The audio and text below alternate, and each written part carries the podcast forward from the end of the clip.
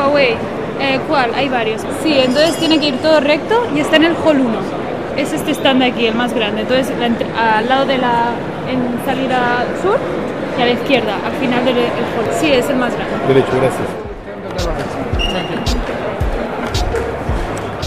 Estamos en el gigantesco parque de exposiciones de Barcelona, donde desde hace 14 años tiene lugar la Feria Mundial de la Telefonía Móvil, principal sitio en la materia, más conocida como el Mobile World Congress, donde naturalmente Huawei, el gigante chino, no podía estar ausente. Pero si bien este año sus pantallas plegables atrajeron todas las miradas, no fue el único participante, como veremos en este breve recorrido.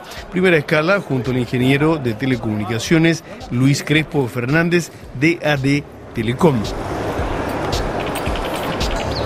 Como bien dice, aunque sea originalmente la conferencia o, el seminario de la telefonía móvil, eh, hoy en día es de la telefonía móvil y de mucho más. Prácticamente hoy, este año, el lema es la conectividad y así es como estamos todos, realmente conectados unos con otros, intentando sacar adelante nuestras ideas que no son exclusivas de la telefonía móvil.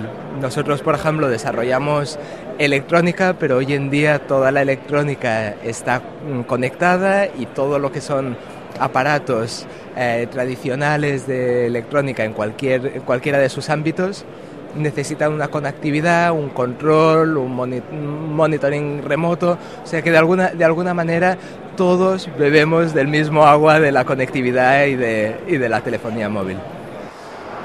También nos cruzamos con Agustín Martín, estudiante en telecomunicaciones y en esta ocasión anfitrión de una startup canadiense. Pues ya llevo una- unos cuatro años viniendo. Primero estuve como visitante por ocio y tal. Y este año es el primero que me ofrecen trabajar aquí y la verdad es impresionante. Hay una variedad muy amplia y te puedes encontrar de todo. Desde nosotros que detectamos gente usando el wifi, utilizamos la señal wifi y las interferencias que introducimos en ella cuando nos movemos. Gente que detecta usando otros sistemas probablemente, eh, hasta los teléfonos de más última gama, de todo. Todo lo que te puedas imaginar en cuanto a tecnología seguramente lo encuentres aquí. Una de las principales novedades de esta feria fue sin duda la llamada quinta generación, la 5G. Explicaciones de Ana María Galindo Serrano, ingeniero de sistemas de Orange.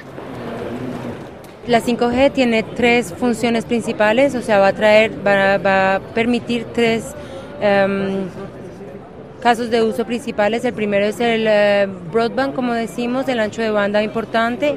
Lo que conocemos hasta ahora, lo que hemos mejorado con la 4G, incluso mucho mejor. O sea, la misma cantidad de datos que podíamos descargar en 4G en un minuto, ahora probablemente vamos a poderlo descargar en 10 segundos. Por tanto, es eh, una capacidad de descarga mucho más importante, que nos va a permitir ver vídeos de mejor calidad, etcétera. El segundo uso es eh, Massive IoT, el uso de Internet de objetos masivo.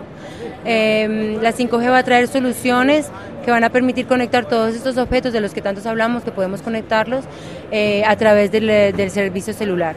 Y el tercero es las comunicaciones críticas, que van a permitir unas comunicaciones con uh, latencias muy bajas y una gran fiabilidad, lo que nos va a permitir hacer uh, casos de uso que hasta ahora no eran posibles, como coches autónomos o eh, control a distancia de objetos peligrosos, este tipo de casos. Hablamos mucho de la cirugía a distancia, pero bueno, esto es un, un, caso especial que presentamos para que, para que veamos la significación de que podremos hacer uh, cosas delicadas a distancias.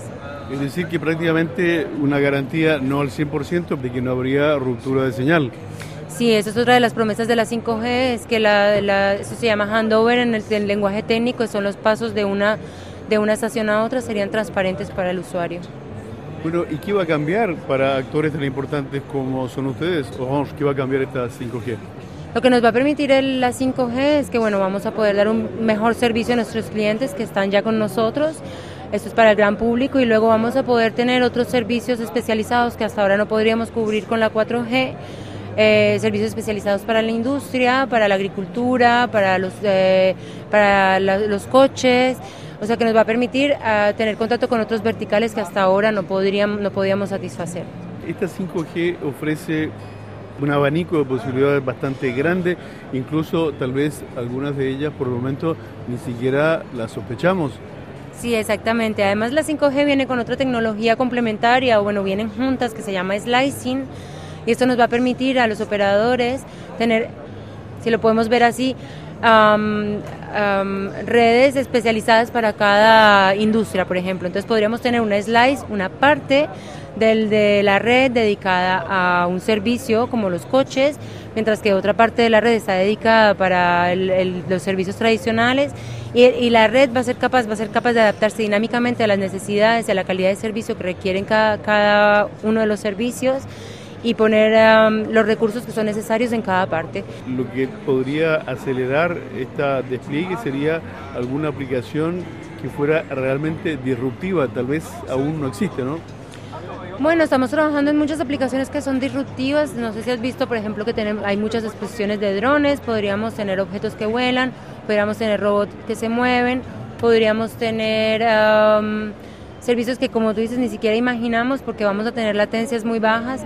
Estamos hablando de juegos en el cloud, en la nube, eh, oficinas eh, en, la nube también, o sea que no tendríamos que llevar más prácticamente nuestras, nuestros, nuestro PC con, nosotros, solamente una forma de conectarnos a, la nube y podríamos trabajar a distancia. Hay muchas posibilidades que se, que se abren. Y esto es prácticamente, si no hoy, es muy próximo, ¿no? Pero estamos hablando de primeros despliegues masivos en 2020 y a partir de ahí pues eh, a mejoras es la tecnología. Así que a partir del año que viene los usuarios podrán em-, empezar a experimentar lo que es la 5G. Acerquémonos ahora a una compañía que apuesta por la voz como interfaz favorita para los pagos del futuro.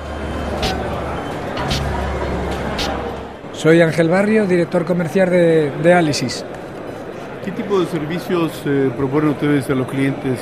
Bueno, Alisis somos una empresa que hacemos servicios para empresas. Eh, servicios en la nube, de pago por uso, centrados sobre todo en la gestión de interacciones con clientes.